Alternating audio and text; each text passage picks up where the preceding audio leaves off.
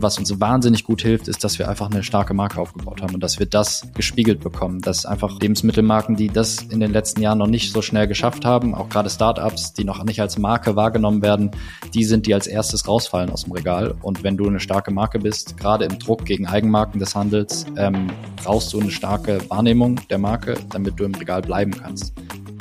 Deshalb müssen wir uns als Unternehmen die planetaren Grenzen angucken und das zu strategischen ähm, Management-Tools entwickeln und gucken, wie wir sozusagen innerhalb der planetaren Grenzen Unternehmen führen können. Da geht es nicht nur um Markenführung oder vielleicht ist das auch schon mein anderes Verständnis von Markenführung, sondern es geht eigentlich um Unternehmensführung.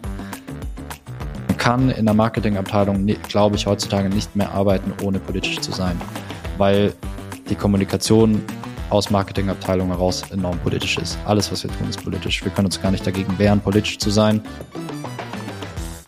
Gast heute ist Julius Palm, Leitungsstrategie und Marke sowie stellvertretender Geschäftsführer von Follow Food. Und darum geht's. Um Strategie und Marke von Follow Food natürlich, ja. Aber mehr noch, um regeneratives Wirtschaften, Markenführung innerhalb der planetaren Grenzen und darüber, was Marketers zukünftig in ihrem Werkzeugkoffer dabei haben sollten. Viel Spaß und Sinn.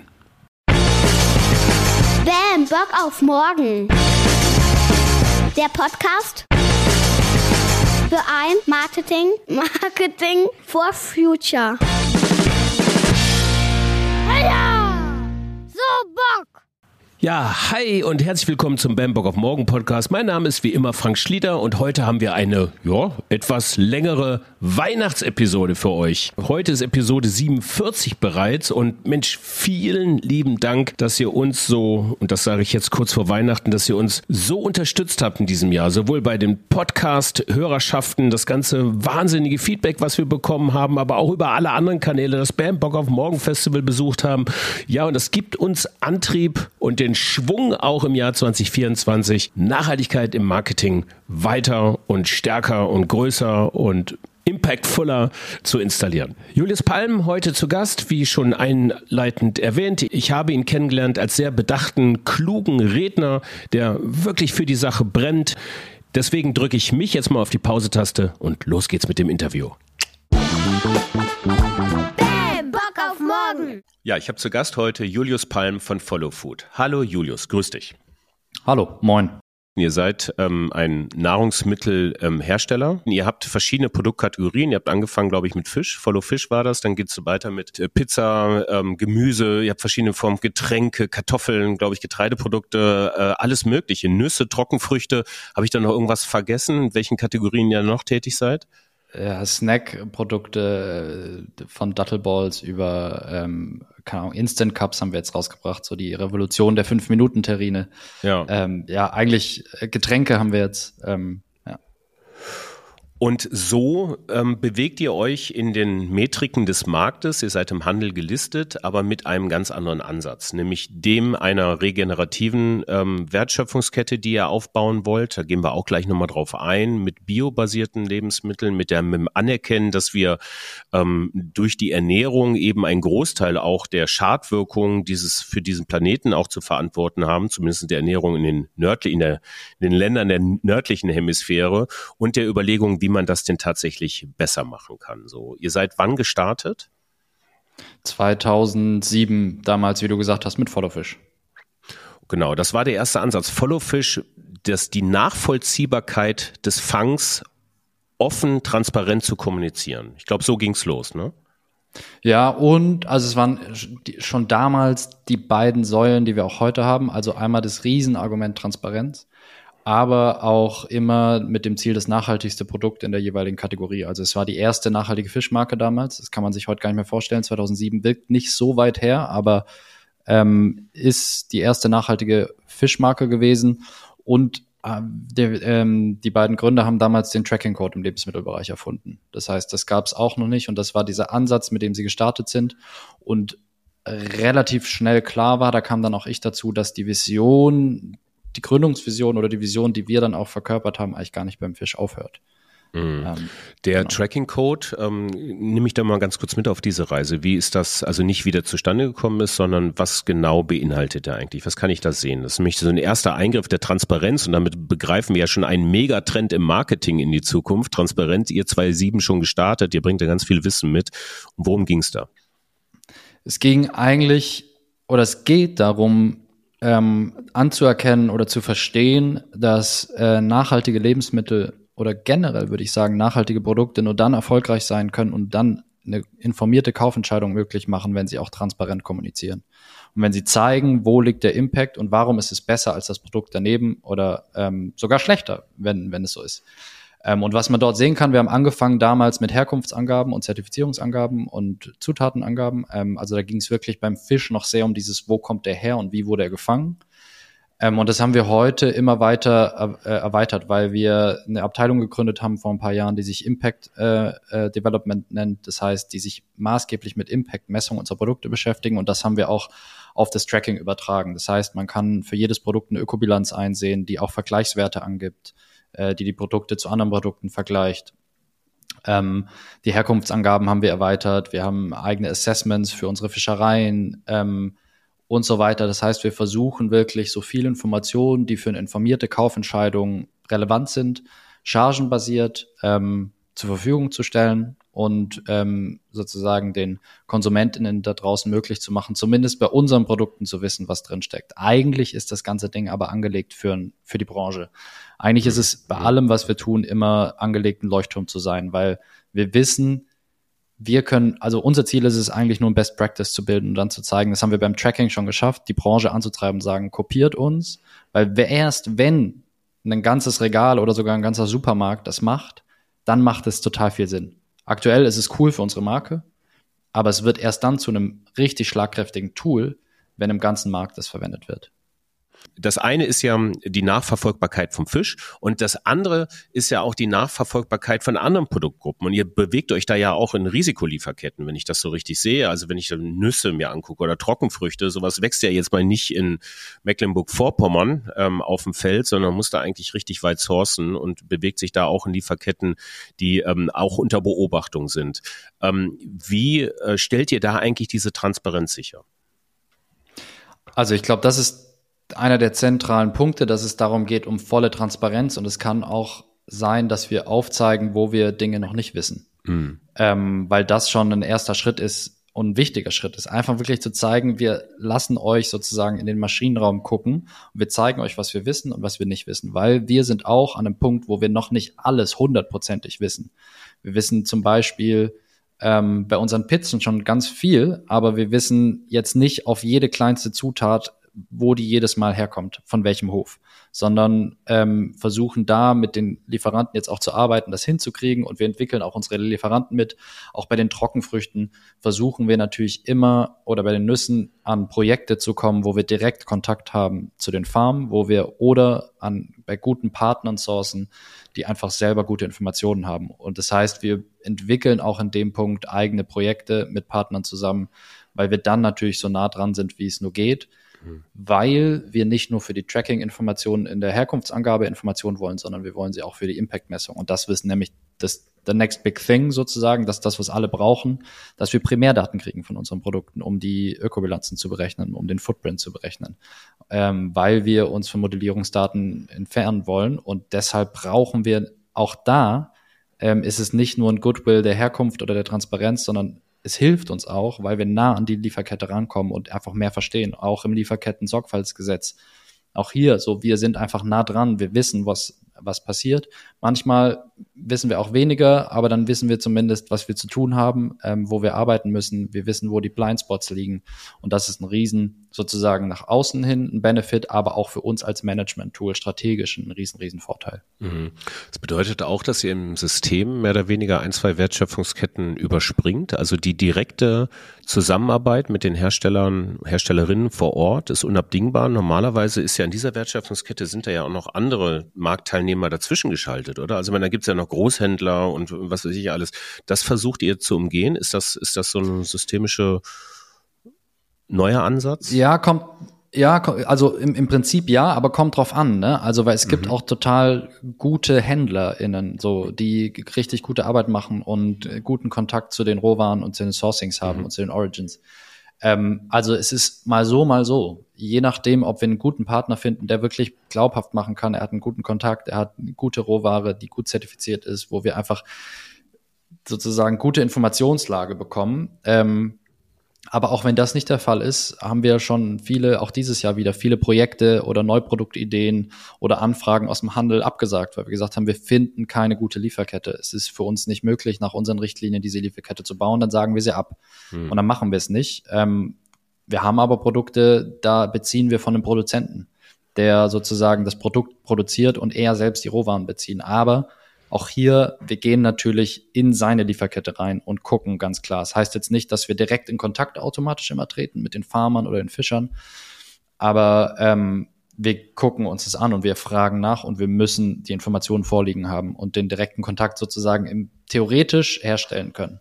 Ja, ähm, die, ähm, also das Auditing der Informationen, wie, wie geht ihr denn damit um? Auch das ist ja ein Pro Prozess. Also ich frage jetzt mal so ein bisschen tiefer rein, jetzt sind wir gerade bei dem Thema, da ja. stellen Sie, aber äh, ich stelle mir vor, jetzt, okay, jetzt hast du halt eine Info, jetzt weißt du, wo es gesourced ist, weißt du, woher das kommt, also ich sag mal Cashews, woher bezieht ihr eure, eure, eure Cashews, um mal ein konkretes Beispiel zu nennen?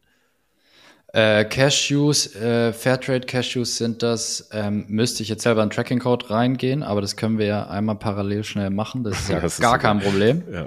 Ähm, kann ich dir gleich sagen. Ja. Ähm, aber ähm, was war deine Frage? Ja, also genau Bevor wie äh, diese ersten Informationen, wie er da in Kontakt bleibt und wie sich sowas auch überprüfbar gestalten lässt, weil es ist ja für euch letztendlich ein Kommunikationsmerkmal, es ist ja auch ein USP, sowas zu haben und das ist ja so die letzte Bastion, also das ist ja die eine Bastion, die man unbedingt verteidigen muss, quasi zu sagen, wir brauchen transparente Daten, wir brauchen aber auch wahrheitsgemäße Daten, so. Das ist uns wichtig, weil darum gibt es uns auch mitunter, so. Ja. Und deswegen wollen wir ja. sagen, für, für jemanden, die da schon seit vielen Jahren draufgehen, wie macht ihr das konkret? Mhm. Also die Cashews kommen aus Burkina Faso und Vietnam, mhm. aus zwei Fairtrade-Projekten. Ähm, und wie wir das machen, ist, also wir haben die letzten Jahre, ich würde sagen, die letzten sieben, acht Jahre auch, die ich dabei bin, haben wir intensiv daran gearbeitet, ein Setup zu schaffen. Weil die große Frage ist ja immer, wie können wir das auch bei mehreren Produkten umsetzen und überhaupt leisten. Weil wir waren davor, als ich angefangen habe, waren wir 25, 30 Leute, mhm. ähm, haben irgendwie 40 Fischartikel gemacht, ähm, waren alle Fischexpertinnen in dem Laden, alle nachhaltigkeitsaffin und alle im Boot und wir hatten keine Nachhaltigkeitsabteilung, das wurde von der Geschäftsführung gelebt. Es war alles, man hatte ein gutes Netzwerk, es war alles so aufgebaut. Aber die Frage war ja, okay, wenn wir jetzt aus sehr guten Gründen, auf die wir später vielleicht nochmal eingehen können, ähm, unser Portfolio erweitern und irgendwie die Vision erweitern auf Follow Food, also auf ganze Lebensmittel. Wie können wir das skalieren? Wie ist es überhaupt machbar? Vor allem mit Lieferketten, wo wir auch damals noch keine Leute hatten, die Erfahrung damit hatten, mhm. mit dem landwirtschaftlichen Produkten. Und das heißt, wir haben ein personelles Setup und auch einen sozusagen ein Organigramm, eine Struktur und Prozesse gebaut, die uns das möglich machen. Und wir, wir haben eine, ähm, zum Beispiel beim Fisch eigene Fischereirichtlinien entwickelt, ähm, die Assessments jährlich stattfinden, ähm, zusammen mit unserer äh, Fischereiberatung, äh, wissenschaftlichen Fischereiberatung Blue Und dann haben wir dann ein Gremium gebildet aus WWF, Universität Hamburg, wow. äh, jemand von Fairtrade, ähm, die die Richtlinien entworfen haben mit uns und entwickelt haben und gesagt, okay, wie können wir die nachhaltigsten Fischereirichtlinien am Markt basteln sozusagen ähm, wie geht das und wie können wir die gleichzeitig auch assessen? Also wie können wir Audits gestalten, dass wir das auch einhalten können? Und da haben wir einen ziemlich komplizierten und großen Prozess gestartet und bei uns wird dann sozusagen schon, bevor wir ein Produkt überhaupt in den Prozess bei uns bringen, Neuprodukt, wird es von vorne, gibt es so Quick Assessments, werden die Lieferketten gecheckt, werden die Lieferanten befragt, gibt es ein Team bei uns, wo ein Prozess losläuft, die erstmal gucken, entsprechen die Eckplanken sozusagen unseren Richtlinien, ist es sozusagen safe to operate damit es so wenig wie möglich Überraschung gibt und dann legen wir los. Und dann ist es ein eigentlich am Ende, das ist auch immer die frohe Botschaft, gar nicht so kompliziert, nachhaltige Produkte zu machen. Du musst einfach die Prozesse gut organisieren, ähm, dir ein gutes Netzwerk aufbauen und am Ende gute Kommunikation und guten Vertrieb machen und dann funktioniert das. Ja. Und das auch zu marktfähigen Preisen. Das, dann kommen wir dann im weiteren Verlauf der Wertschöpfungskette zum Handel. Ihr, ähm, eure Produkte sind fast ausschließlich, glaube ich, im Handel stehen zur Verfügung. Ich habe, glaube ich, kaum einen, ich weiß gar nicht, habt ihr einen Online-Shop? Also zumindest ist mir noch nicht aufgefallen. Habt ihr, okay. Mhm. Nee, weil wir mit Tiefkühl angefangen haben und im Tiefkühlbereich macht Online-Shop keinen Sinn. Ja, okay, verstehe ich. Das heißt, ihr seid im Handel, das heißt, ihr seid im unmittelbaren Preiswettbewerb. Ich sag mal, ist ja, das eine ist ja noch erstmal überhaupt in den Handel reinzukommen, so in die, in die Regale reinzukommen. Und das finde ich erfahrungsgemäß viel schwieriger ist, auch drin zu bleiben, äh, so auf Dauer. Ne? So, und und ähm, das hat natürlich am Ende des Tages auf jeden Fall auch mit dem Preis was zu tun. Wir sind jetzt ja immer noch in einer Rezessionsphase. Ich, wir haben dieses Jahr so einige Bioproduzenten mitbekommen, die dann einfach jetzt in die Knie gehen, denen es wirtschaftlich nicht so gut geht, den, ähm, die zum Teil sogar ganz zumachen mussten. Wie, wie ist das Jahr für euch jetzt gewesen? Wie habt ihr das wahrgenommen, den Druck auf die Preise? Also genauso wie du es beschreibst, ne? Also wir kommen ja vor allem das Jahr davor darf man nicht vergessen mit dem Angriffskrieg von Russland auf die Ukraine, der viel im Lebensmittelbereich durcheinander gebracht hat. Ähm, und wo auch die Preise in der, in der Lieferkette durch die Energiekrise enorm explodiert sind. Also wir hatten Kostensteigerungen teilweise in Lieferketten, die haben bei 30 Prozent erst angefangen, da gab es auch 50 Prozent, 70, 80 Prozent teilweise Preissteigerung, also Kostensteigerung, das ist enorm. Und ähm, das in einem System, was man, glaube ich, ruhig ein Oligopol nennen kann mit den, äh, mit den Händlern, die im Markt so vorhanden sind. Das sind einige wenige, vier, fünf, sechs je nachdem, wie man drauf guckt, die den Markt eigentlich dominieren. Vier eigentlich maßgeblich. Ähm, sowohl einmal 50% Discount und die anderen beiden sind mhm. ähm, sozusagen im Nicht-Discount. Und das haben wir auch massiv gespürt. Und das, du hast es ja gesagt, wir haben auch rechts und links Marken gesehen, die das nicht überlebt haben mhm. und die dem Preiskampf nicht den, die Liquidität gefehlt hat, die das nicht überbrücken konnten. Und ähm, der Handel hat dann natürlich auch klar reagiert, weil also auch ein bisschen nachvollziehbar. Klar würde ich mir ein anderes Verantwortungsgefühl wünschen für einen Gesamtmarkt von so einem Gatekeeper, der so viel Macht hat, aber auch nachvollziehbar. Ne? Die Leute rennen zu den Discountern, kaufen nur noch nach Preis ein, weil einfach gerade die Inflation so stark ist und der Geldbeutel immer kleiner wird.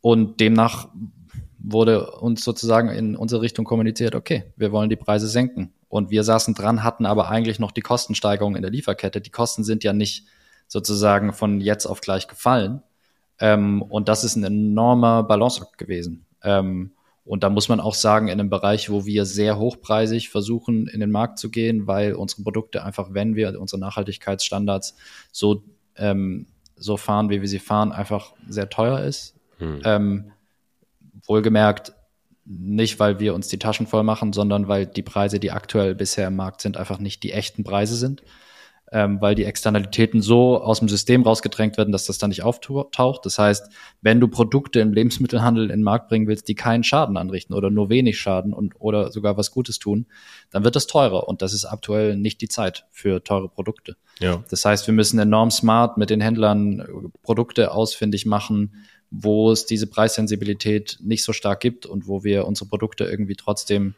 ähm, platzieren können es hat auch dazu geführt, dass wir viele Produkte nicht machen können, die wir gerne gemacht hätten, weil klar war, das wird nicht laufen.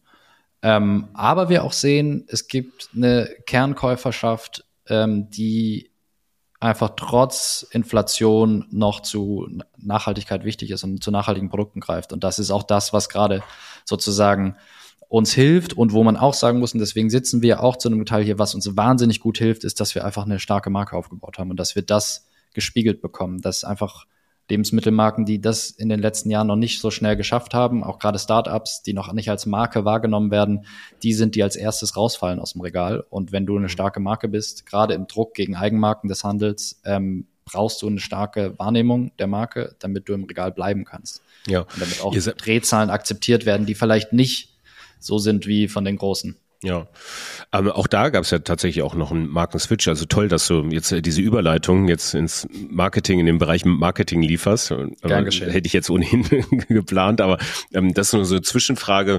Ihr seid ja mit Follow Fish gestartet, Follow Food ja. kam später. So wie was, ähm, wie habt ihr da überhaupt Wahrnehmung auf dieses Thema drauf bekommen?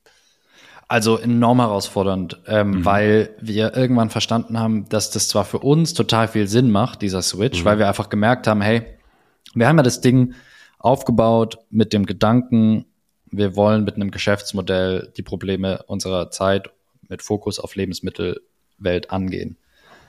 Und kann man mit einem Geschäftsmodell die Welt verändern? Und das haben wir, glaube ich, bewiesen, dass das geht und haben irgendwann gemerkt, aber du kannst gar keinen konsequenten Meeresschutz machen, wenn du nicht auf die Boden guckst. Eigentlich musst du, wenn du im Lebensmittelbereich da äh, unterwegs bist, die ganzen planetaren Grenzen anschauen. Du musst mhm. alles angucken. Das heißt, wir müssen auch auf die Böden. Wir müssen eigentlich eine Foodmarke sein, weil Eintragungen aus der Landwirtschaft in die Meere, wir können noch so sehr unseren Thunfisch mit der Hand angeln, ain't gonna work. So wird nicht das, die Lösung des Problems sein. Und da wollen wir hin. Wir wollen eine Lösung sein und nicht Teil des Problems. Und diesen Switch, der war für uns so, also für mich auch, der war am Anfang so logisch. Ich war so, ja klar, ey, die, die, wir haben am Anfang Follow Fish und Follow Food aufrechterhalten, die grüne und die blaue Welt, die Erdwelt, sozusagen die, die, die landbasierte Welt und die Meereswelt. Das war irgendwie auch Storytelling-mäßig cool, aber irgendwann haben wir gemerkt, okay, shit, das sind zwei Marken. Mhm. Wir bauen hier gerade zwei Marken auf und noch mehr. Das sind wirklich zwei, fast schon zwei Unternehmen, weil die finden in komplett unteren Regalen und anderen Regalen und anderen Zielgruppen statt. Mhm. Ähm, und da haben wir schnell gemerkt, das können wir gar nicht leisten, diesen Aufwand. Und haben alles zu Follow Food gemacht, sind in Blau geblieben, damit wir ein bisschen die Markenbekanntheit halten und auch irgendwie was Neues mal im Lebensmittelbereich Nachhaltigkeit machen, nicht alle grün. Äh, und Blau, die Farbe des Meeres sozusagen, wo unser Origin, wo, wo wir herkommen. Und da haben wir auch relativ schnell gemerkt, ja, ja, ey, das ist alles komplett neu. Die meisten wissen gar nicht, dass da Follow Food steht, sondern denken immer noch, ah ja, blau, gleiches CI, das ist ja Follow Fish. Ähm, und außerhalb des Fischbereichs oder Tiefkühlregals sind wir neu für viele Leute, mhm. weil die Käufergruppen, Käuferinnengruppen so klar getrennt sind teilweise noch. Das heißt, die Reaktionen waren immer, die, die es wussten, waren so cool, macht Sinn und Hammer, dass ihr es macht. Aber rein unternehmenstechnisch, Steuerung, Market, markentechnisch war da, ist das ist still ne, eine riesen Herausforderung. Wir haben auch Markenbekannt, wir verlieren an Markenbekanntheit durch diesen Schritt erstmal. Ja, so ging es mir auch. Also, ja, ich habe Follow Food Julius Palm, ja, kenne ich. Ja, das sind noch, ach, sind das nicht die von Follow Fish? So, also das ist so, so, so, so, eine, so, eine, Standardantwort, wenn man mit Leuten spricht, die ja. halbwegs Interesse für ihre Einkäufe zeigen, ähm, dann, dann kommt sowas dann relativ schnell. Ne?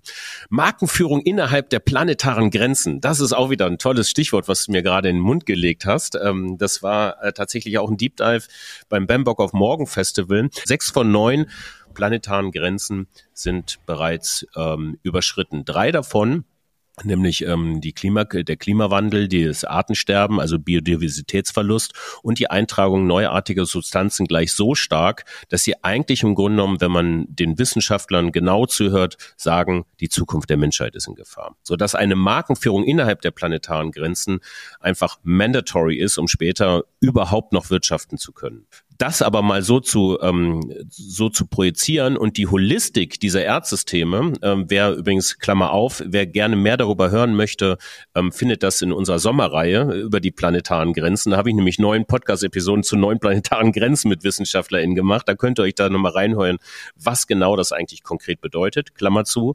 Die Holistik dieser dieser Zusammenhänge, biologischen, chemischen Zusammenhänge anzuerkennen und in die äh, markenstrategische Arbeit zu überführen. Ja, das ist so das rein das Thema, was uns uns jetzt vielleicht im Folgenden beschäftigen wird. Ihr macht das schon, du hast es gerade schon anklingen lassen, Julius, du hast mhm. gesagt, dass ähm, der Schutz der Meere schon an Land anfängt. Das ist schon der erste Schritt.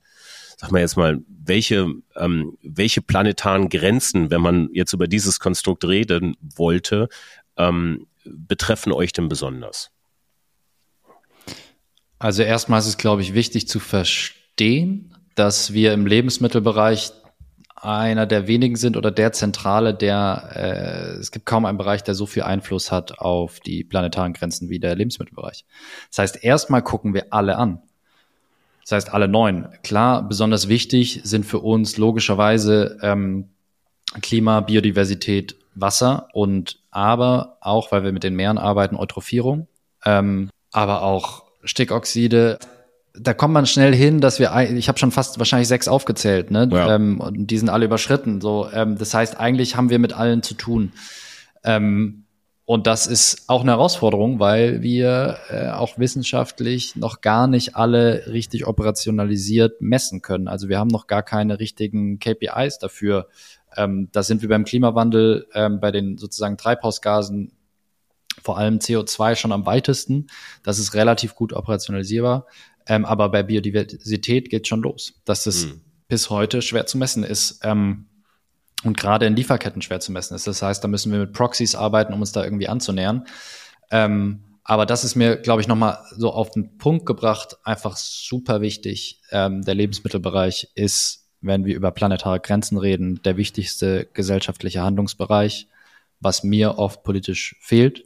Ähm, wir reden über Energie, über Mobilität, aber eigentlich habe ich das Gefühl, reden wir nicht über das, was wir essen, weder politisch noch gesellschaftlich.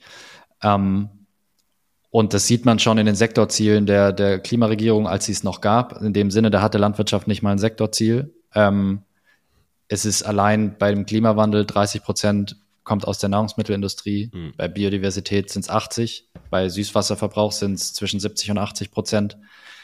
Das heißt, es ist ein No-Brainer, sich um die Lebensmittelbereich zu kümmern. Und das ist auch überall, wo ich bin, versuche ich das auch in die Köpfe zu bringen, weil das wahnsinnig hoffnungsvoll ist, dass der Lebensmittelbereich einer der wenigen ist, der es schaffen kann, die planetaren Grenzen zu regenerieren. Und das ist das, was du vorhin meintest, woran wir arbeiten mit unserem Versuch, ein regeneratives Unternehmertum aufzubauen. Ja. Es, äh, es geht ja wirklich, äh, alles hängt mit allem zusammen. Also in diesem Fall, ja. wenn ich jetzt ähm, ein, wir können jetzt was, ein Standardprodukt, Kartoffel, oder sowas. Kartoffeln werden angepflanzt auf einem Acker. So, der Acker steht da irgendwo, sagen wir mal in Deutschland, in Mecklenburg-Vorpommern, auf dem, äh, steht da so rum. Ja, und dann gibt es, ähm, dann gibt es eben, dieser Acker wird bewässert natürlich über einen ähm, gewissen Süßwasserkreislauf, den wir haben. Also so, das ist also die erste planetare Grenze, die das auch betrifft. Die Bewirtschaftung des Ackers funktioniert oft in der industriellen Landwirtschaft über ähm, äh, über äh, Düngermittel. Also das ist dann das Thema Stickstoffzufuhr ähm, und die Phosphorzufuhr. Da haben wir hoffnungslos eigentlich die Äcker, wenn man sich das mal anguckt, ähm, äh, insgesamt äh, in den Karten eigentlich schon überdüngt sozusagen. Das hat dann wieder Auswirkungen, weil dieses Phosphor und das Stickstoff, das wird dann ausgewaschen, das geht dann über die, über die Flüsse in die Meere und das bedeutet eben auch, dass der pH-Wert der Ozeane ähm, sich verändert. Ähm, der pH-Wert sinkt, also das heißt, die Ozeane werden tendenziell saurer. Das verändert die, die Struktur dieser, dieser Jahrmillionen alten Evolution in diesen Ur Ozeanen. Gar nicht mal so, dass sich's verändert, sondern die Geschwindigkeit der Veränderung, habe ich gelernt, ist das Problem. Ja, so, das ist eher so das Thema. Ja, ähm, wie wollen wir weitermachen? Dann haben wir natürlich auf so einem Acker, äh, der gedüngt ist und wo Pestizide stattfinden, haben wir natürlich keine dementsprechende Artenvielfalt. Und wenn man sich die verschiedenen Arten vorstellt als als Funktionen in einem funktionierenden System sozusagen, also als funktionierende Bestandteile eines funktionierenden Systems. Und sie dann irgendwann fehlen, werden sie ihre Funktion verlieren und das ganze System wird nicht mehr funktionieren. So, und dann haben wir natürlich, und das machen wir auch nochmal ganz gerne, ähm, die Verpackungen, ähm, die ähm, aus Mikro, also die hergestellt werden aus ähm, PPT und anderen äh, Kunststoffen, die dann dementsprechend nicht ordentlich in den Kreisläufen gelangen, sondern zurück in den Ökosystemen gelangen, da wird wieder, die werden zersetzt zersetzt irgendwann, wird Mikroplastik raus und das braucht ja Tausende, Jahrhunderte auf jeden Fall, bis sich das dann abbaubar lassen äh, lässt. Und auch dort ist überall was gefunden worden. Also im tiefsten Graben am höchsten Berg dieser Welt, in den entlegensten Wipfeln, finden wir unsere Stoffe. Und das alles spielt ähm, eben rein, wenn man über die Holistik von Erdsystemen spricht und vom Wirtschaften tatsächlich. So, jetzt habe ich ein bisschen länger ausgeholt. Ähm, mein ähm, Wissenschaftler Dr. Friedrich Bohn wird das noch viel besser erläutern können, aber es ist, glaube ich, nochmal wichtig, das hier irgendwie auch nochmal so zu lancieren. Und das bedeutet, dass Markenführung innerhalb der planetaren Grenzen ein verdammt großes Unterfangen ist. Du solltest einen Podcast über äh, planetare Grenzen machen, habe ich das Gefühl. Ja, danke dir, danke.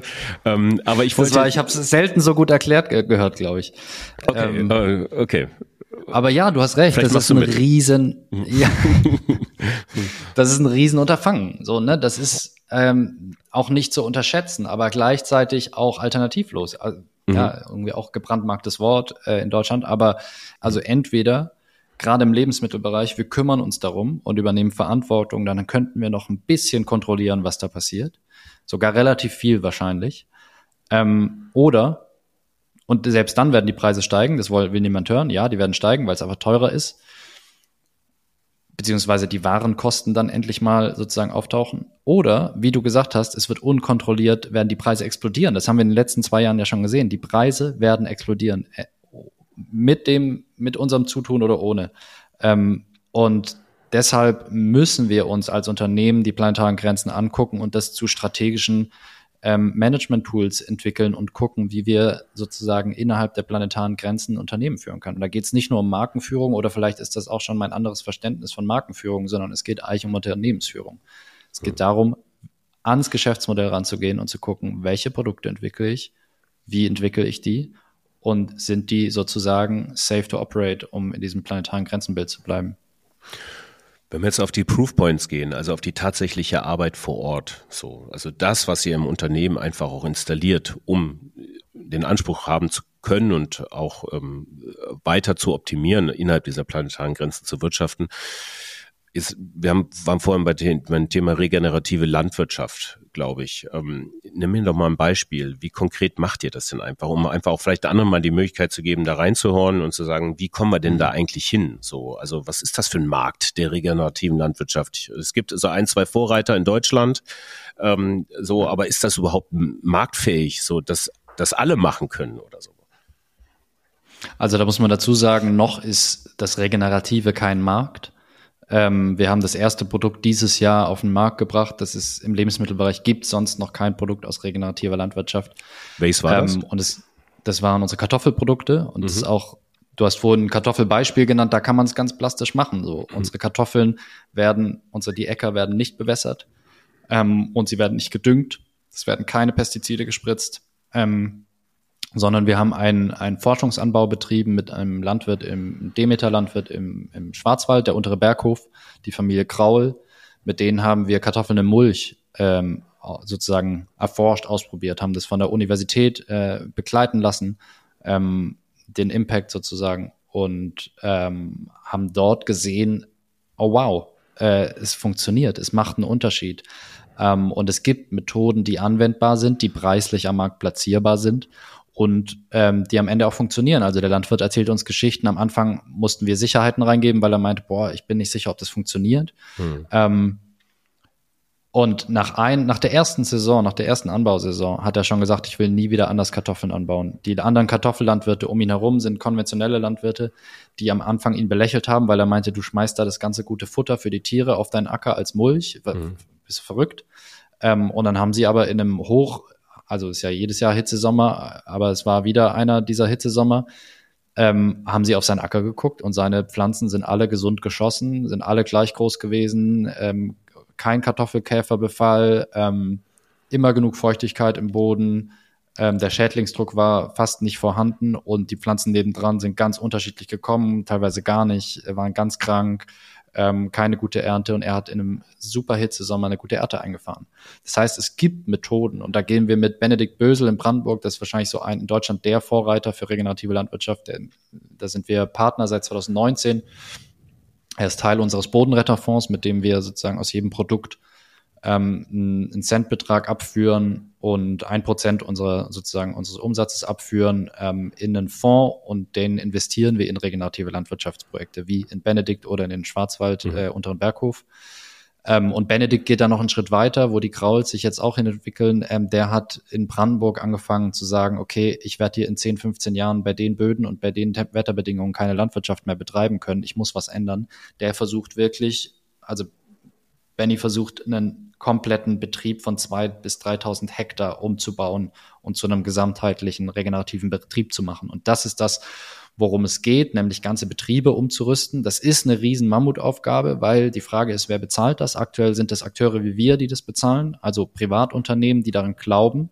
Man muss dazu sagen, wir haben in den letzten vier Jahren circa 500.000 bis 600.000 Euro investiert. Das ist für uns enorm viel. Ähm, bei einem Jahresumsatz von ungefähr 70 Millionen im Schnitt, jetzt, jetzt so die letzten Jahre oder 60 Millionen, ähm, ist eine halbe Million richtig viel Geld.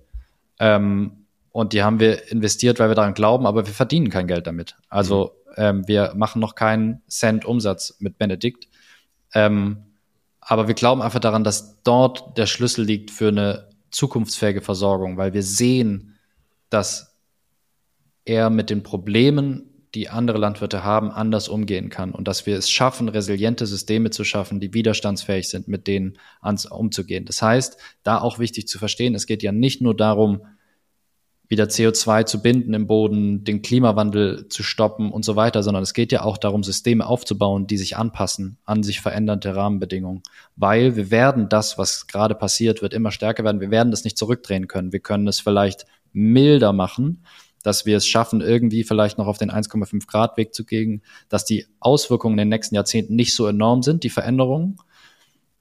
Deshalb müssen wir aber daran trotzdem arbeiten, mit den Veränderungen klarzukommen. Und das ist das, was diese regenerativen Systeme zeigen. Sie zeigen, dass sie mit Wetterextremen anders umgehen können, dass eigentlich in der Landwirtschaft aktuell oder wahrscheinlich schon immer, aber aktuell noch mehr, das Wasser immer zur falschen Zeit kommt und entweder ist es zu wenig oder es ist zu viel.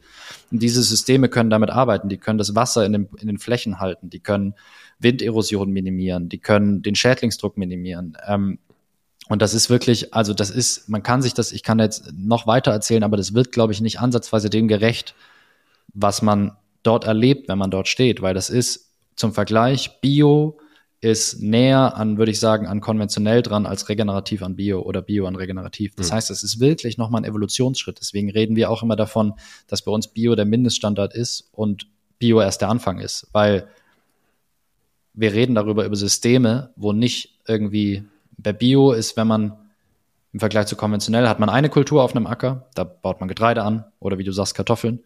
Bei Bio, wenn man einen guten Betrieb hat, dann arbeitet der ähm, vielleicht mit zwei Kulturen. Das heißt, das hat der irgendwie Getreide und eine Untersaat, ein Kleegras oder so noch drunter. Ähm, und bei Benedikt reden wir von auf einem Feld teilweise von vier, fünf, sechs Kulturen, je nachdem, welcher, welches System, Anbausystem es ist. Und das ist einfach enorm, enorm resilient. Ähm, Risikostreuung im klassischen unternehmerischen Sinne. Wenn eine. Kultur ausfällt, habe ich auf dem Feld einfach noch vier, fünf andere, die mir Income geben, was enorm wichtig ist. Ähm, und das zeigt schon, welche, welche Kraft solche Systeme haben, aber auch welchen, welchen Wandel das, das, das mit sich bringen muss. Und der muss finanziert werden.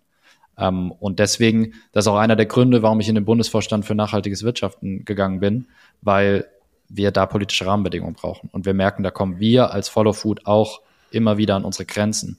Da können wir das leisten, was wir können, so. Wir geben alles, aber da brauchen wir sozusagen politische Rahmenbedingungen, um solche Systeme wirklich nach vorne zu bringen.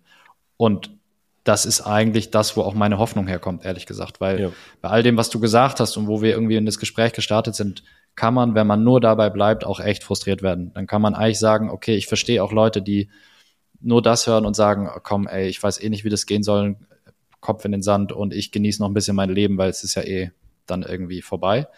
Ähm, und das ist mir wichtig, dass das nicht der Fall ist, sondern wir haben es in der Hand. Und das ist nicht zu vergessen, das 1,5 Grad Ziel. Wir haben Chancen, das zu erreichen. Auch wenn das jetzt nicht möglich erscheint oder unrealistisch, aber wir können dort hinkommen. Und es, und dann kommt direkt die Anschlussfrage, wenn man irgendwo ist, dann sagt man, ja, Julius, aber ist ja nett, irgendwie ist ja Nische, so, ne, das ist ja, ja, das könnt ihr, verdient damit Geld, weil ihr das zum Geschäftsmodell gemacht habt. Und da ist mir auch immer genau dann die Frage so, können wir damit die Welt ernähren? Und das ist auch wichtig zu erwähnen. Genau deswegen arbeiten so viele daran an Best Practices und wir sehen, und das ist wissenschaftlich schon belegt, ja, mit Einschränkungen, Ernährungsveränderungen, aber wir können mit solchen Systemen global die Menschheit versorgen, wenn nicht sogar noch viel sicherer, hundertprozentig viel sicherer, gesünder ähm, und und äh, wie sagt man da, predictable, also vorhersagbarer. Um auch wieder so ein bisschen den Switch in die Markenführung und die Kommunikation zu machen.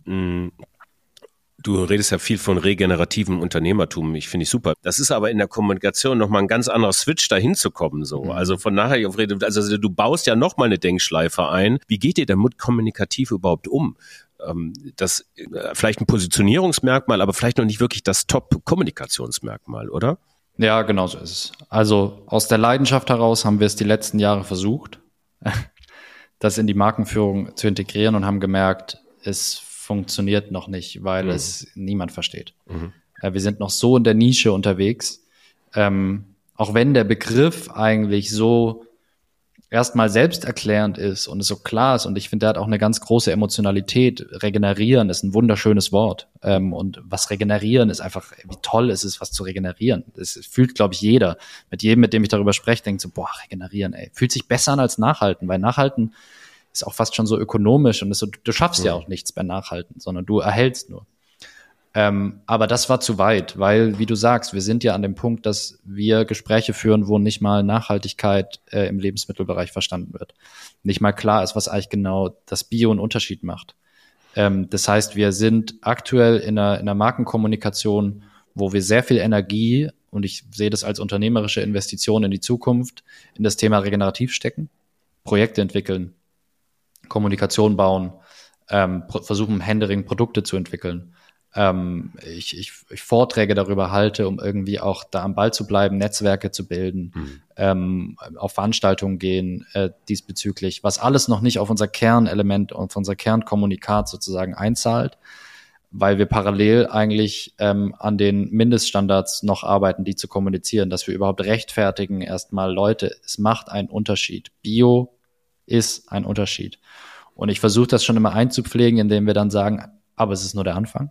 Aber das ist natürlich für viele auch enttäuschend, mhm. weil ich sehe das in der Biobranche auch. Die, die haben sich die letzten oder viele davon die letzten Jahrzehnte als die Pioniere empfunden, die den Weg rausgefunden haben, wie wir jetzt in die Zukunft starten. Und jetzt kommt da jemand um die Ecke und sagt so, nee, nee, das erste Anfang, wir müssen nochmal einen Evolutionsschritt drauflegen, es braucht neue Pioniere, wir müssen neue Kräfte bündeln nochmal und müssen nochmal den gleichen heftigen Schritt, den die Bios damals in den 80er Jahren gegangen sind oder 70ern teilweise oder auch manche in den 60ern, den müssen wir eigentlich quasi nochmal gehen.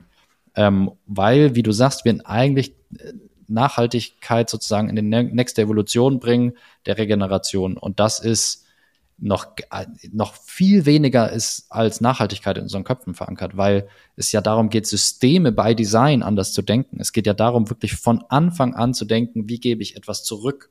Und früher konnte man Nachhaltigkeit in dem Sinne denken, dass jemand, hey, ich hole einfach nur so viel raus, wie sich das Ökosystem selbst wieder sozusagen ähm, regenerieren kann, wie selbst von selbst wieder nachwächst.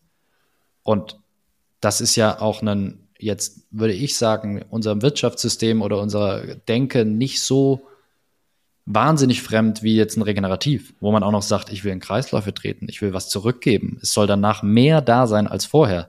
Das ist ja, das ist ja völlig crazy. Ähm, und deswegen gehen wir in der in der Kommunikation auf Produkt- und Markenebene, auf Bio, auf Transparenz mhm. ähm, und versuchen, wo es geht, sozusagen über die Hintertür das Thema regenerativ einzubinden und hoffen darauf, dass und deswegen auch mein Engagement jetzt auf politischer Ebene, dass daraus ein politischer Diskurs wird und dass das sozusagen mehr in die Breite kommt, dass auch Einkäufer in den Handelsunternehmen verstehen, wovon wir da sprechen und verstehen, dass es einen Unterschied macht und auch wissen, dass sie dafür sozusagen eine Kundschaft finden. Ja. Ähm, ja. Ich hatte, ich hatte vor ein paar Episoden ähm, einen Podcast mit äh, Johannes Merck äh, von der Umweltstiftung Michael Otto. Also mhm. ist einer, also ich glaube, der erste Nachhaltigkeitsmanager der Otto Group gewesen, Anfang der 90er bereits gestartet. Und er hatte also dieses ganze, dieses ganze Hoch und Runter auch der Nachhaltigkeitsbewegung natürlich mitgemacht. Und er sagte ähm, so übertragen, so sinngemäß, sagte er, die Leute kaufen jetzt keine nachhaltige Waschmaschine oder so. Ne? Die Leute wollen einfach eine funktionierende Waschmaschine, die idealerweise halt auch nachhaltig ist. So und mhm. ähm, all das, was du gerade aufführst, ich challenge das gerade mal so als Nachhaltigkeit, als Kommunikationsmerkmal, ist das vielleicht nicht viel wichtiger, das in so einer B2B-Netzwerkkommunikation zu highlighten, zu sagen, darauf gehen wir und aber eigentlich the new normal, also ganz normal in der Endverbraucherinnenkommunikation so zu setzen wie, ja, es ist halt da und ich habe hier ist unser Tracking-Code, hier könnt ihr alles nachlesen. Ähm, und äh, wichtig ist aber, dass wir unseren, unseren USP äh, vor allen Dingen im Ökosystemen der Ernährungsmittelindustrie äh, äh lancieren, wie du auch gesagt hattest, ne? so in den Foren, in den Panels, äh, in den Händlerdiskussionen, im BNW und was weiß ich alles so. Ist das vielleicht der, der Weg der Zukunft? Ja und nein. Also ich gebe dir recht, ja. Ähm, das sehen wir im Lebensmittelbereich auch. Wenn wir in den Mainstream wollen, und das ist das, wo ich auch das Gefühl habe, wo ich auch, wo wir alle herkommen, ne? Bio für alle war mal der, der Antritt. Das heißt, es muss das Ziel sein, aus der Nische rauszukommen. Wenn wir dahin wollen, dann ist, glaube ich, klar, dass die Leute einfach nur was kaufen wollen, was schmeckt und sie satt macht. Viele. Und wir können nicht erwarten, dass der Großteil der Menschen sich für das Schicksal dieses Planeten und uns Menschen auf diesem Planeten verantwortlich fühlen. Sondern das ist ja genau das, was wir als Marke und als Unternehmen leisten müssen. Wir übernehmen Verantwortung, mhm. weil wir verursachen im Zweifel den Schaden. Wir müssen dafür sorgen, dass du mit gutem Gewissen einkaufen kannst. Jetzt ist natürlich, würde ich nicht so weit gehen, wie du es gesagt hast, weil wir müssen natürlich in einer, in einer, in einer Marktwirtschaft, wie wir sie haben, ähm, höhere Preise auch rechtfertigen. Das heißt, wir müssen Mehrwerte bieten und kommunizieren, die diese Produkte haben, die den Preis rechtfertigen. Das heißt, wir können gar nicht anders, als das zu kommunizieren, weil es auch relevant ist, glaube ich, zu kommunizieren, mhm. weil es genau das der Unterschied ist. Und die Leute bis heute, ich kenne wirklich genug Leute, und das ist immer wieder schockierend, die informiert sind, die Zeitungen lesen, die, die irgendwie auch im, teilweise sogar in, in Bereichen studiert haben, die in die Richtung gehen, ähm, und die an den Diskussionen wirklich Verfechter von Nachhaltigkeit sind. Und dann sehe ich, was die einkaufen aus dem Supermarkt und das ist, da sind die wenigsten Bioprodukte dabei. Das heißt, ich sehe, dass den Leuten es noch nicht bewusst ist, dass da KonsumentInnen draußen rumlaufen, die noch, bei denen wir Überzeugungsarbeit leisten müssten, wo wir eigentlich sagen, das ist Kernzielgruppe. Aber ihr Kaufverhalten entspricht noch nicht dem. Unreflektiert teilweise. Gar nicht, weil sie noch das Gefühl haben, ja, aber es macht doch am Ende keinen Unterschied. Ich esse doch schon vegan ich esse doch schon kein Fleisch, das muss doch reichen und tierische Produkte. Ähm, und dann zu zeigen, ich glaube, das ist auch die Herausforderung, die wir haben. Wir haben mit so vielen Mythen zu tun, auch im Lebensmittelbereich, zu zeigen, dass es nicht nur auf deine Ernährungsweise ankommt, sondern dass es den Unterschied macht, wie wurde dein Produkt angebaut, wie wurde es gefangen. Das ist 60 bis 70 Prozent des Impacts, des Footprints kommt aus der Art und Weise, wie wurde es angebaut oder wie wurde der Fisch gefangen.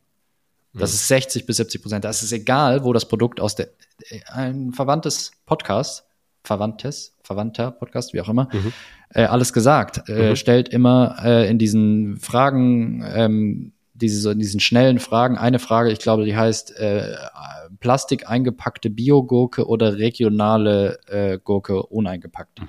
Und ich würde sagen, als Bauchgefühl, ich höre jetzt nicht jede Folge davon, aber 99 Prozent der Leute sagen, ich will die uneingepackte Gurke aus der Region. Die Convi ist, die nicht Bio ist. Und da fängt schon an, das ist der Mindset der Leute und ich weiß, in den Daten gibt es keine Rechtfertigung dafür, sondern der Bioanteil ist so viel entscheidender, dass egal, wo die Gurke herkommt. Der Fußabdruck der Biogurke eingeschweißt in Plastik ist besser als, weit besser als der der konventionellen Gurke. Mhm. Das ist genauso wie wir immer sagen, ja, dann holt ihr da den handgefangenen Fairtrade-Thunfisch, ist ja toll aber aus den Malediven, das ist ja auch ein riesen CO2-Fußabdruck. Sieben Prozent macht der Transport aus des Fußabdrucks. So, und das, diese Mythen, mit denen müssen wir ja arbeiten, um auf deine Frage zurückzukommen. Das heißt, wir müssen die kommunizieren, weil sonst verlieren wir die Rechtfertigung für, für den Preis, den wir am Markt haben. Vielleicht ähm, müsste man das ganze Spielchen einfach mal umdrehen. Vielleicht muss man eigentlich mal sagen, ähm, äh, the new normal ist nachhaltig. Also alle Produkte, ja. die im Regal stehen, sind nachhaltig und die, die nicht sind, die müssen als solches ausgezeichnet werden. Also wär, diese, diese Cashews werden nach industrieller Landwirtschaft hergestellt oder so. Weiß, äh, wie, wie auch immer, ne? Cashews sind immer ein schwieriges Beispiel so, aber diese, ähm, du weißt, worauf ich meine, so da könnte man einfach mal alles ändern so und dann hast du auch keine Greenwashing-Problematik, aber weit doch bestimmt.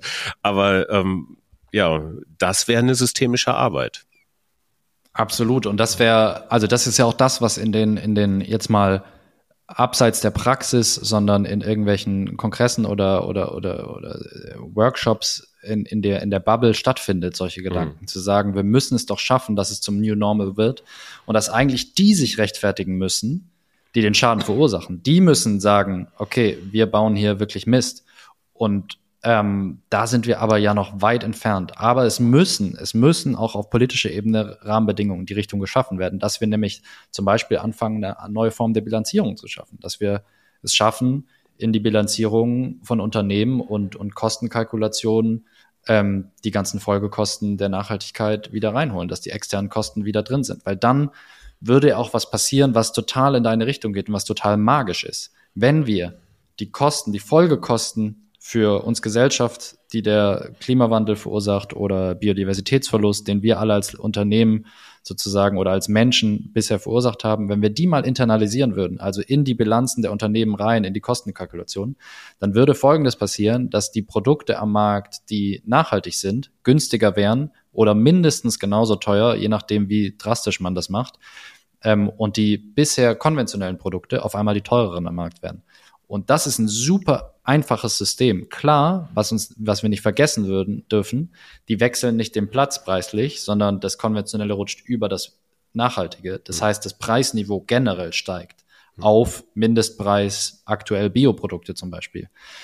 Ähm, aber da gibt's ja auch schon genug Lösungen in anderen Bereichen, wie man sowas sozialpolitisch abfangen kann. Und ich glaube, in solche, in solche Strukturen müssen wir denken, ähm, dass wir dann auch Anreizsysteme schaffen, weil ich kann verstehen, es ist aktuell noch ein Elitenprojekt für gut verdienende ähm, sich Bio-Lebensmittel zu leisten. Und ich kann verstehen, wenn ich auf dem Podium mit Discountern stehe, dass die sich das auf die Fahne schreiben und sagen, ja, aber wir sind doch hierfür da, die Menschen, die sich nicht so viel leisten können, zu ernähren.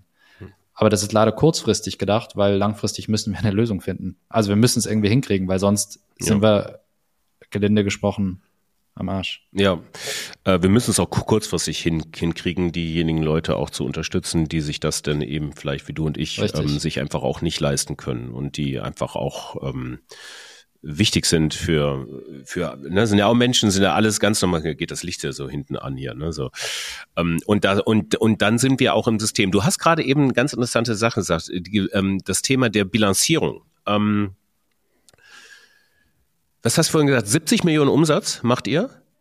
Ja, ungefähr. Genau. Ja, dieses ist, Jahr, ja das, das finde ich nämlich ganz spannend, auch im Vorgriff äh, tatsächlich auf ein, zwei Episoden auch im, im neuen Jahr, wo es um das Thema Wert geht, im weitesten Sinne. Ähm, was, was ist eigentlich Wert? Was ist der ökonomische Wert und was ist auch der Wert für, für das Gemeinwohl? Da werden wir uns im neuen Jahr mal ein bisschen mit beschäftigen. Ähm, ist doch die wirtschaftliche Leistungsfähigkeit auszudrücken in Umsatz natürlich richtig und auch gelernt und natürlich ist ja auch da. Aber ich würde dir mal eine andere Zahl gegenüberstellen, nämlich dass die Zahl 719 so, jetzt werden Sie alle fragen, was hat der, hat der so noch alle? Was ist denn jetzt 719? Und das ist nämlich Sind das eure Milliarden Folgekosten oder was? Nee, ah nee, 700, ja, ah, jetzt weiß ich, was du meinst. In der, in der Gemeinwohl ja. ähm, Ökobilanzierung und ihr seid damit ja. absolut erstklassig. Äh, die Gemeinwohlbilanz, ähm, die hat noch andere Bewertungsskalen, natürlich als den reinen ökonomischen Erfolg, sondern die guckt eben wie gesagt aufs Gemeinwohl. Es gibt eine Punkteskala, die geht glaube ich von minus, ich weiß gar nicht, dreieinhalbtausend oder sowas oder so bis 1000 so. Und null Punkte glaube ich erhält man wenn man so alle gesetzlichen Standards irgendwie so einhält. Wenn 1000 das höchste ist und ihr 719 Punkte habt dann würde ich sagen wow das ist Champions League eigentlich oder? Wie ist denn das? Äh, wird wie wird denn das im Ernährungsbereich gemacht eigentlich schon eine Gemeinwohlbilanzierung also ich glaube, die meisten Unternehmen, die das machen, sind aus dem Ernährungsbereich, äh, weil da auch mhm. einfach Nachhaltigkeit, muss man ja dazu sagen, auch ganz andere Traditionen hat und ganz andere äh, Historie hat. Ähm, aber ja, ey, du, wir waren da auch wahnsinnig stolz, weil die Gemeinwohlökobilanz oder die Gemeinwohlökonomie und deren Bilanzierung ist wahrscheinlich so das weitgreifendste und tiefgreifendste Bilanzierungssystem oder sag mal Bewertungssystem für Unternehmen, was wir so kennen. Und da kann man auch noch ganz viel bestimmt irgendwie kritisieren. Und ich bin da auch noch kritisch, wie, wie handhabbar und wie sozusagen wie, wie, wie, wie wirkungsvoll das am Ende ist. Aber es zeigt einfach trotzdem, wenn wir zum Beispiel das Audit äh, dieser 719 Punkte angucken, unsere, ähm, unsere Audit-erfahrenen Menschen hier im Haus, die schon hunderte Bio-Audits und MSC-Audits und IFS und Co. gemacht haben, haben gesagt, das war wahrscheinlich das äh, anspruchsvollste und tiefgreifendste Audit, was sie je gemacht haben. Das heißt, da ist richtig Qualität dahinter. Ähm, und wir sehen, dass das ein Tool sein könnte, um wirklich ganzheitlich Unternehmen zu bewerten. Weil wie du sagst, Null ist sozusagen der gesetzliche Standard und alles, was darüber hinausgeht, zeigt ein Scoring-System, wie wir auch zeigen können, was wir anders machen. Und es hat uns in äh, im Gespräch mit dem mit B2B auch geholfen, weil wir zeigen können, hey, guck mal, wir machen einen Unterschied. Jetzt ist natürlich die Frage, inwiefern das Modell für die Allgemeinheit funktioniert und auch wirklich irgendwann mal bekannt wird, weil nur dann, auch wie bei unserem Tracking oder allem anderen, ist es nur wirkungsvoll, wenn es so viele wie möglich machen. Aber die sind, glaube ich, schon bei knapp 4000 Unternehmen weltweit, die dort zertifiziert oder bilanziert wurden. Ähm, da sind auch Größen dabei, wie VD, die Outdoor-Marke, ähm, oder die Sparda Bank München. Ähm, also da sind schon größere Unternehmen dabei. Es ist natürlich jetzt der Next Step, die Frage, ich weiß, die hatten Gespräche mit, mit großen DAX-Unternehmen, die natürlich dann irgendwann in den, nach ein paar Gesprächen gesagt haben, ja, ich glaube, wir machen das nicht, weil wir schneiden ja wahnsinnig schlecht ab. Also wir kriegen ja minus 800 Punkte, warum sollten wir das tun? Ähm, und da sieht man schon, wenn solche Systeme nicht wirklich als politische Rahmenbedingungen gesetzt werden und man sagt, okay, das ist ja eine andere Form der Bilanzierung, die dort angestrebt wird, dass man wirklich sagt, es sind nicht nur noch die monetären Kennzahlen, sondern wir versuchen andere Kennzahlen zu finden. Und da gibt es ja ganz viele, die sich auf den Weg machen, so ein System zu finden. Und das muss zentral installiert werden. Also wir müssen darüber nachdenken. Das ist ja ähnlich wie die Diskussion um das BIP, das Bruttoinlandsprodukt. Ähm, das ist einfach lang nicht mehr äh, ausreichend als, als Kennzahl für einen Wohlstand von der Gesellschaft oder von, für die, für die verantwortungsvolle Arbeit von einem Unternehmen. reicht einfach nicht aus. Also Erfolg per se sehen wir ja. Die erfolgreichsten Unternehmen sind nicht Unternehmen wie wir, sondern sind andere Unternehmen, die nicht auf Nachhaltigkeit setzen. Die machen die meisten Umsätze und die größten Margen und die größten Gewinne. Ja. ja. Mhm. Uh, Julius, wenn du uh, jetzt uh, kommt, jetzt habe ich so eine systemische Frage. Also stell dir vor, du mhm. hast du, du, du hast so einen Schlag frei so äh, auf den auf den Solarplexus des Systems, ja, also das Ganze in diesem Ernährungswende würde ich das jetzt mal aus so und ähm, dieser eine Schlag ist der Schlag mit der größtmöglichen Wirkung, deswegen eben Solarplexus. Welcher Schlag wäre das? Das ist eine zugleich einfache, aber auch wahnsinnig komplizierte Frage, weil ich irgendwie auch versuche an realistischen Lösungen zu arbeiten und Jetzt ist die Frage, gebe ich eine Antwort, die auch realistisch ist und die Folgekonsequenzen meines Schlags mit in Betracht zieht oder eine, die aus meiner äh, utopistischen Welt entstammt. Also ähm, das der, ist super. Das ist irgendwie gerade genauso wie bei Günther Jauch und Wer wird Millionär. Wenn man so nach der Antwort noch sucht, versucht man sich die herzuleiten, ja. so und jetzt steigt Günther Jauch drauf ein. Ja, sagt ja, genau, ja.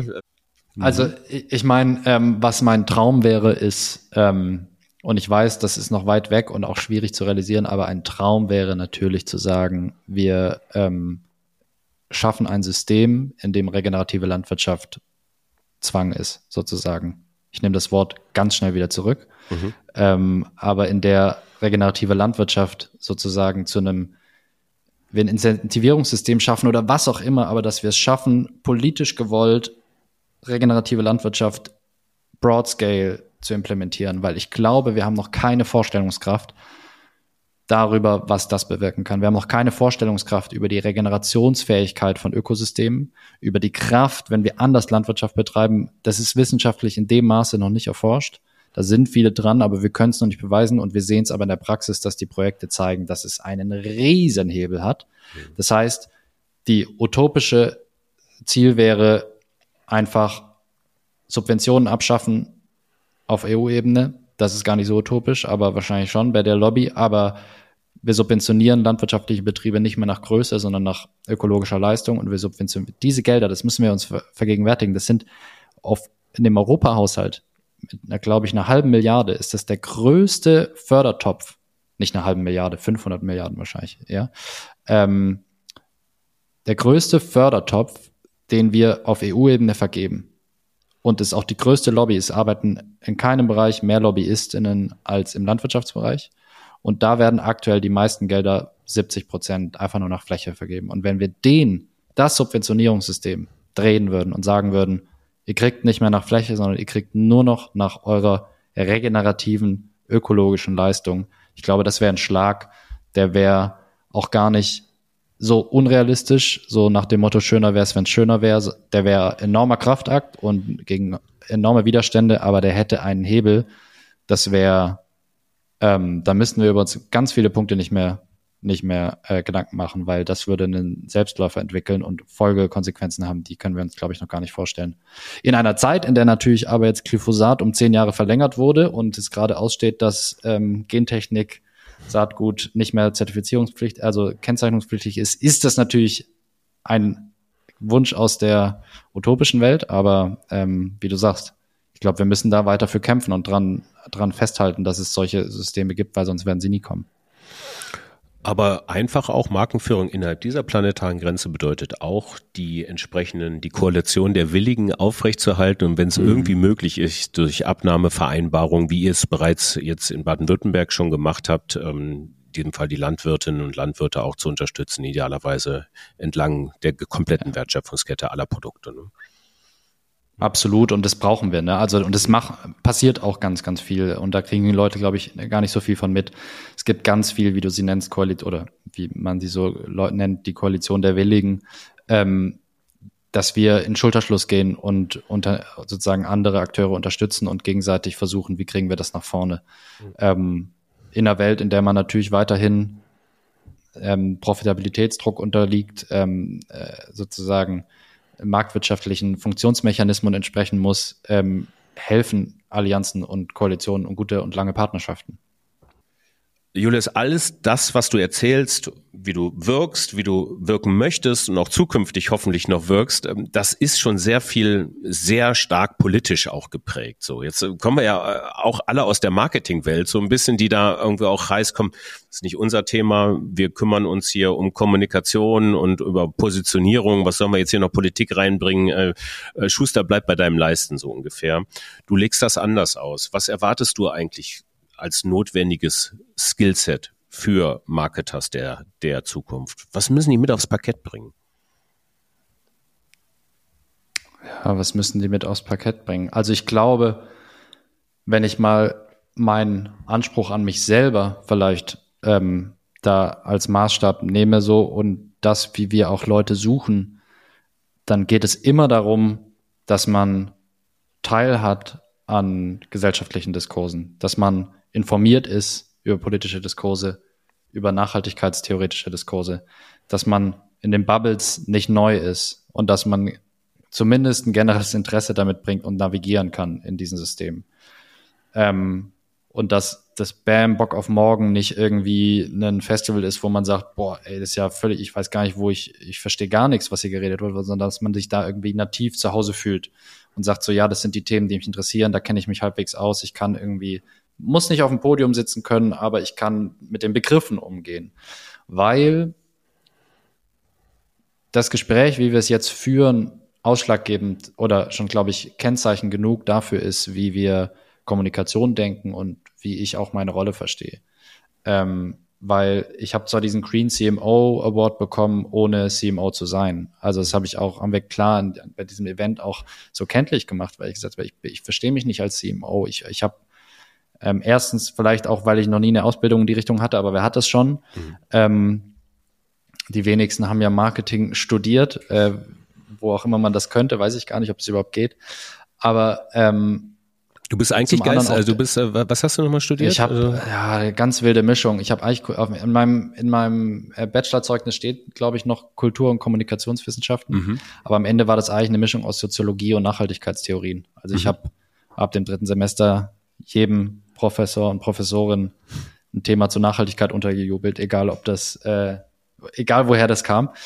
Ähm, und das ist, glaube ich, super zentral, dass wir ähm, Menschen haben in den Bereichen, die sich um die Macht von Narrativen gewahr sind, also die wissen, dass das, was da draußen diskutiert wird oder die Markenkommunikation, die stattfindet, maßgeblich das ist, was wir über, über die Realitäten, die wir, in denen wir leben, äh, äh, wissen, dass das, das marktlich davon geprägt wird. Und dass wir eine enorme äh, Verantwortung haben, weil wir eine enorme Macht haben mit dem, was wir aussenden. Umso größer wir werden, umso mehr. Umso mehr Reichweite wir haben, umso mehr Aufmerksamkeit wir haben, umso mehr. Und im Umkehrschluss kann man das aber auch so, wenn man das aufmerksamkeitsökonomisch sieht, auch so rumdrehen, dass man sagt, wir brauchen Menschen, die wissen, dass um sich Gehör zu verschaffen, man relevant sein muss in der, in dem, in dem, in der Welt ähm, da draußen. Und diese Relevanz erzeugen wir aus unserem Geschäftsmodell heraus und indem wir Geschichten über die Realitäten aus unserem Geschäftsmodell erzählen und eben nicht eine Marketingabteilung und die Kommunikatorinnen bei uns äh, losgelöst von dem, was wir so in den Lieferketten und den Produkten machen, leben, sondern dass die sich mit den Produkten beschäftigen und von Anfang an bei jedem Neuprodukt und jedem Projekt, was wir hochziehen, ist von Anfang an jemanden aus der Marketingabteilung involviert und die Geschichten erzählen unsere Produkte und unsere Projekte und unsere Lieferketten und nicht irgendeine Agentur, die sich die Geschichten ausdenkt und sagt, jetzt habt ihr ein Projekt, jetzt gucken wir mal oder ein Produkt, jetzt gucken wir mal, was wir da, darüber erzählen, sondern unsere Briefings sind auch Herausforderungen für Agenturen. Mhm. Also weil wir oder wir arbeiten nur mit einer Agentur zusammen, Tank Tank, die auch die Marke mit aufgebaut hat, um Stefan Schaller. Ähm, das ist für die auch immer, trotz dessen, dass die uns so gut kennen, immer wieder eine Herausforderung, weil wir so in die Tiefe gehen und wir sagen, es gibt Worte, die nicht genannt werden dürfen, es gibt Sachverhalte, die dürfen nicht in Bezug genommen werden, weil sie einfach nicht stimmig sind. Wir müssen enorme Komplexitäten runterbrechen. Und das leisten wir, zu sagen, auch keine Scheu zu haben vor wissenschaftlichen Papern, keine Scheu zu haben vor wissenschaftlichen Begrifflichkeiten. Im Gegenteil, damit arbeiten zu können. Also ein Paper lesen zu können, zu verstehen ansatzweise, was da steht und das runterbrechen zu können und im Briefing packen zu können, ist ein Skillset, was wir brauchen. Mhm. Ähm, und ja, ich glaube, ich habe einen guten Rundumschlag gemacht und kenntlich gemacht, worum es geht. Aber dieses politische, was du angesprochen hast, das ist das, was ich von mir selber erwarte und was ich glaube, was notwendig ist. Man kann in der Marketingabteilung, glaube ich, heutzutage nicht mehr arbeiten, ohne politisch zu sein, weil die Kommunikation aus Marketingabteilungen heraus enorm politisch ist. Alles, was wir tun, ist politisch. Wir können uns gar nicht dagegen wehren, politisch zu sein. Das heißt, dieser Verantwortung als Unternehmen muss man gerecht werden und die wird maßgeblich aus dem Marketing geleitet, weil dort die Kommunikate stattfinden. Ähm, genau. Ja, äh, das ist ein ganz interessantes Feld, was dann auch aufgemacht wird, zu Recht auch. Ähm, ich denke an das schöne Wort Ambiguitätstoleranz, nämlich ähm, zum einen ja. erstmal für sich selbst klar zu haben, wie ich als Unternehmen kommunizieren möchte, dass ich idealerweise meine Lieferkette nach außen hin durch super verdichtete Stories verpacke, dass ich transparent bin. Ne? Es ist ja alles irgendwo auch Markenerfahrung für meine äh, Konsum, für meine Verbraucher. Ich versuche mal das Wort Konsumentin irgendwie ähm, äh, zu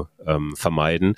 Und das andere ist aber auch Kanäle ähm, zu bedienen, um überhaupt dort noch anzukommen im, beim, beim Endverbrauchenden. Also, ähm, und damit sind wir ja eigentlich schon wieder, ich sag mal, bei der dunklen Seite der Werbemacht. Also man bedient sich dann irgendwie über Google-Kampagnen, über Social Media, ähm, natürlich auch ähm, der äh, dieser ganzen Metriken der dieser Kommunikationskonzerne mehr oder weniger. Und äh, die sind beileibe ja nicht alle cool. So, wie geht ihr denn damit um? Mhm. Ich glaube, da muss man ganz klar haben, was ist sozusagen unser Handlungsspielraum? Wo haben wir Hebel? Wo liegt unsere Aufgabe und unsere Verantwortung? Und wenn wir das zu breit fassen, werden wir nicht mehr handlung, also bleiben wir nicht handlungsfähig. Und wenn man jetzt anfängt, in Richtung zu denken, ich glaube, es gibt gewisse Dinge, also natürlich gibt es Dinge, die wir ausschließen. Ähm, aber wenn wir jetzt anfangen zu sagen, wir dürfen nicht mehr zum Beispiel auf Social Media stattfinden, mhm. weil das, dafür, da sind wir in der Koalition mit dem Bösen, dann müssten wir eigentlich im Folgeschluss schon darüber nachdenken, wie man die Kommunikationsbranche oder die Social Media sozusagen Welt revolutioniert und selber irgendwie was macht oder whatever, weil ja. wir müssen dort stattfinden, um überhaupt gesellschaftliche Relevanz zu haben. Und wenn wir darüber nachdenken, wo unser Hebel liegt, dann liegt er in der in, in dem sozusagen anderen Angebot, was wir schaffen mit unseren Produkten. Und natürlich heißt es auch, dass wir Verantwortung übernehmen, inwieweit wir jetzt irgendwie machen wir eine Plakatkampagne, wo wir einfach für drei Wochen äh, Papier in der Welt rumfliegen lassen ähm, oder Displays scheinen lassen. Das muss man immer wieder abwägen, aber da entscheiden wir uns auch dagegen. Mhm. Ähm, und wir versuchen jetzt auch nicht irgendwie einen, wir machen keine Drehs in Südafrika irgendwie mit einem Team von 30 Leuten. Ähm, aber das auch nochmal im Umkehrschluss auf deine Frage vorher, was ist ein, ist ein Skillset? Ich glaube, das zeigt sich an Social Media oder wenn man in, in Kanäle guckt wie TikTok am besten, hm. weil die Herausforderung, die wir haben, ist es in einer maximalen Aufmerksamkeitsökonomie, wo wir wenig Zeit haben, wo ganz klare Funktionslogiken sind wie in TikTok, wo gewisse Inhalte einfach nicht funktionieren oder gewisse ähm, ausufernde Inhalte oder äh, also die, wie wir sonst arbeiten, nicht funktioniert, wir Leute brauchen, die es schaffen, nativ die Nachhaltigkeitsthemen zu leben und zu verstehen und sie so nativ zu haben, dass es ihnen leichtes ist, sie auf ein Medium wie TikTok zu übersetzen. Ähm, weil wenn wir das schaffen, dann haben wir gesellschaftliche Relevanz. Dann können wir es schaffen, wirklich alles so unterzubrechen. Und das ist genauso ein Gespräch, wie wir es hier führen. Ne? Also ich, ich komme aus einem sehr ausbildungsmäßig äh, mit meinem Studium aus einem Bereich, gerade in der Soziologie, wo Begrifflichkeiten man sich enorm gefällt darin, komplizierte Begrifflichkeiten zu verwenden, die natürlich in der Wissenschaftswelt alles haargenau beschreiben und es gibt kaum Begriffe wie Ambiguitätstoleranz, die mhm. besser beschreiben, was Ambiguitätstoleranz eigentlich ist. So, man findet keinen besseren Begriff in dieser Welt, aber es muss unsere Aufgabe sein, als Kommunikatoren und Kommunikatorinnen diese Begriffe zu vermeiden, sondern so anschlussfähig zu sprechen wie möglich und auch in so einem Gespräch geht das jetzt vielleicht, aber eigentlich versuche ich das mittlerweile, mich so weit wie möglich von meiner von meiner Herkunft dieses Studiums zu entfernen und so sehr ich es liebe, manchmal wieder da reinzugehen und über Begrifflichkeiten sich zu verlieren, weil sie so toll beschreiben, diese Phänomene unserer Zeit, sich aber wieder komplett dazu, davon zu entfernen und zu abstrahieren und zu runterzubrechen. Ähm, weil ganz ehrlich, Ambiguitätstoleranz versteht da draußen fast kein Mensch und auf Instagram und TikTok musst du damit nicht kommen, hm. weil es interessiert auch niemanden. Und es ist selbstreferenziell um ein neues Wort zu nehmen. Also es ist irgendwie, das machst du nur, um in einer gewissen Bubble anzukommen oder um, um mich selber dabei gut zu fühlen, ähm, solche Worte zu kennen und zu verwenden. Ähm, das heißt, wir müssen damit arbeiten, das runterzubrechen, zu simplifizieren, ohne zu verfälschen. Und das ist so ein krasser Skill, den ich auch nicht immer beherrsche. Ähm, ich verliere mich da auch manchmal. Aber da sich immer wieder zu erinnern und das wirklich zu üben bis zum Ende ist, glaube ich, der, Key, Key Skill und Key Message überhaupt. Ja, also da auch äh, wirklich, ich ziehe meinen Hut vor Leuten, die es schaffen, Komplexität ja. so zu reduzieren ja. und das in Geschichten zu verpacken, dass man dranbleibt. Da fallen mir wirklich nicht viele ein. Ähm, das ist ja. wirklich Champions League, muss ich auch sagen, aus eigener Erfahrung, weil wir machen das ja auch hier tagtäglich irgendwo und ich scheitere eigentlich immer, immer da ist, ah, das könnte, hätte man so noch besser machen können und so und dann, wenn man das mal anhört, dann, dann wirklich, da könnte ich mein, mein, meine eine Kappe hier jedes Mal auffressen, so, äh, das ist, das ist wirklich anspruchsvoll. Insofern, was hat denn da dieses Jahr bei euch besonders gut funktioniert und was nicht? Sag mal mal, was, was, äh, so aus, aus der Lameng raus, wenn wir jetzt in der Kommunikation sind, ähm, wo, wo sagst du, das war cool dieses Jahr? Dann scrollen wir mal nach, dann verlinken wir also das mal. Also ich glaube, was enorm gut funktioniert hat und was echt auch, ähm, ja, wo ich einfach auch echt stolz drauf bin, ist unser, unser Film zurück. Mhm. Der hat genau das geschafft. Vor allem hat er noch eine Königsdisziplin weiter geschafft, nämlich keine Doom Negativkommunikation nur zu machen, ähm, weil in der Herausforderung stehen wir immer. Wir müssen die Problembewusst das Problembewusstsein herstellen. Das heißt, wir müssen zeigen, dass es ein Problem gibt, aber eigentlich schon innerhalb von der gleichen Sekunde auch zeigen, dass es eine Lösung gibt, dass die Leute nicht wieder frustriert sind oder abschalten oder sagen, boah, ey, nicht schon wieder Untergang, und das haben wir wahnsinnig gut geschafft, indem wir mit Stockmaterial sozusagen Situationen dieser Welt gezeigt haben, wo die Dinge rückwärts laufen. Also zerstörerische Bilder gezeigt haben, die aber rückwärts laufen, so dass sie wie Regeneration aussehen. Das heißt, ein Baum, der gefällt wird, der sich wieder aufstellt. Ein Eisbär, der aus dem Wasser wieder auf seine Eisscholle kommt. Ähm, oder ein Brand, der zurück sozusagen abgespielt wird, der sich sozusagen wieder kleiner wird. Mhm um am Ende mit der Botschaft rauszugehen, wir können die Vergangenheit nicht zurückholen, aber unsere Zukunft. Und ich glaube, das hat einfach diese Kraft gehabt. Ich sehe den bis heute und kriege Gänsehaut. Ähm, das hatte diese Kraft, wo ich gemerkt habe, das funktioniert als Kommunikationstool. Da haben wir Feedback bekommen, wo Leute gesagt haben, sie hatten Tränen in den Augen und Gänsehaut, weil sie haben so eine gute Werbung noch nie gesehen. Weil, und das war auch schön zu sehen, dass die Leute es als Werbung wahrgenommen haben, mhm. weil wir wollen die Leute ja auch nicht verarschen. Ja. So, wir haben am Ende unsere Produkte gezeigt und Follow Food und dafür stehen wir. Aber wir haben es geschafft, auf einer emotionalen Ebene zu kommen und trotzdem Inhalte zu vermitteln und trotzdem diese Kraft zu zeigen, wohin die Reise gehen kann und dass da Möglichkeitshorizonte da sind.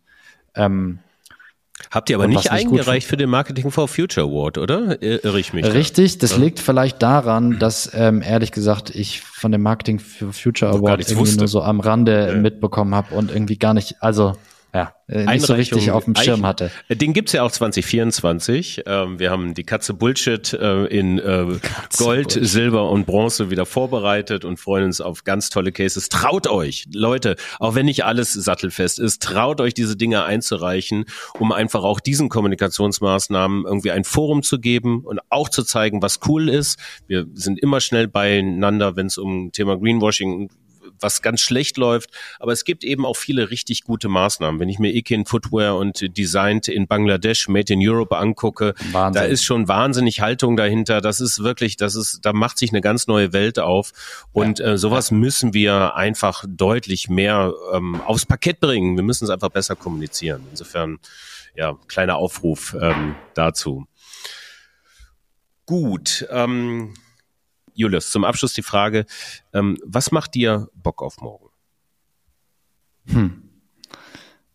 Bock auf morgen macht mir, wenn ich bei den Projekten da draußen bin, wenn ich bei einem Benedikt Bösel oder der Kraul-Familie auf dem Hof stehe und merke, was da einfach geht und was es da schon gibt und wie genial das ist und wie viel Kraft das hat. Und wenn ich keinen Bock auf morgen äh, habe, äh, Momente, dann weiß ich, ich muss eigentlich nur einmal nach Brandenburg zu Benedikt fahren, mich da irgendwie auf einen dieser äh, Felder stellen und einmal einatmen und beobachten und in Kontakt treten mit den Leuten, die da einfach, einfach absurd verrückte Arbeit machen.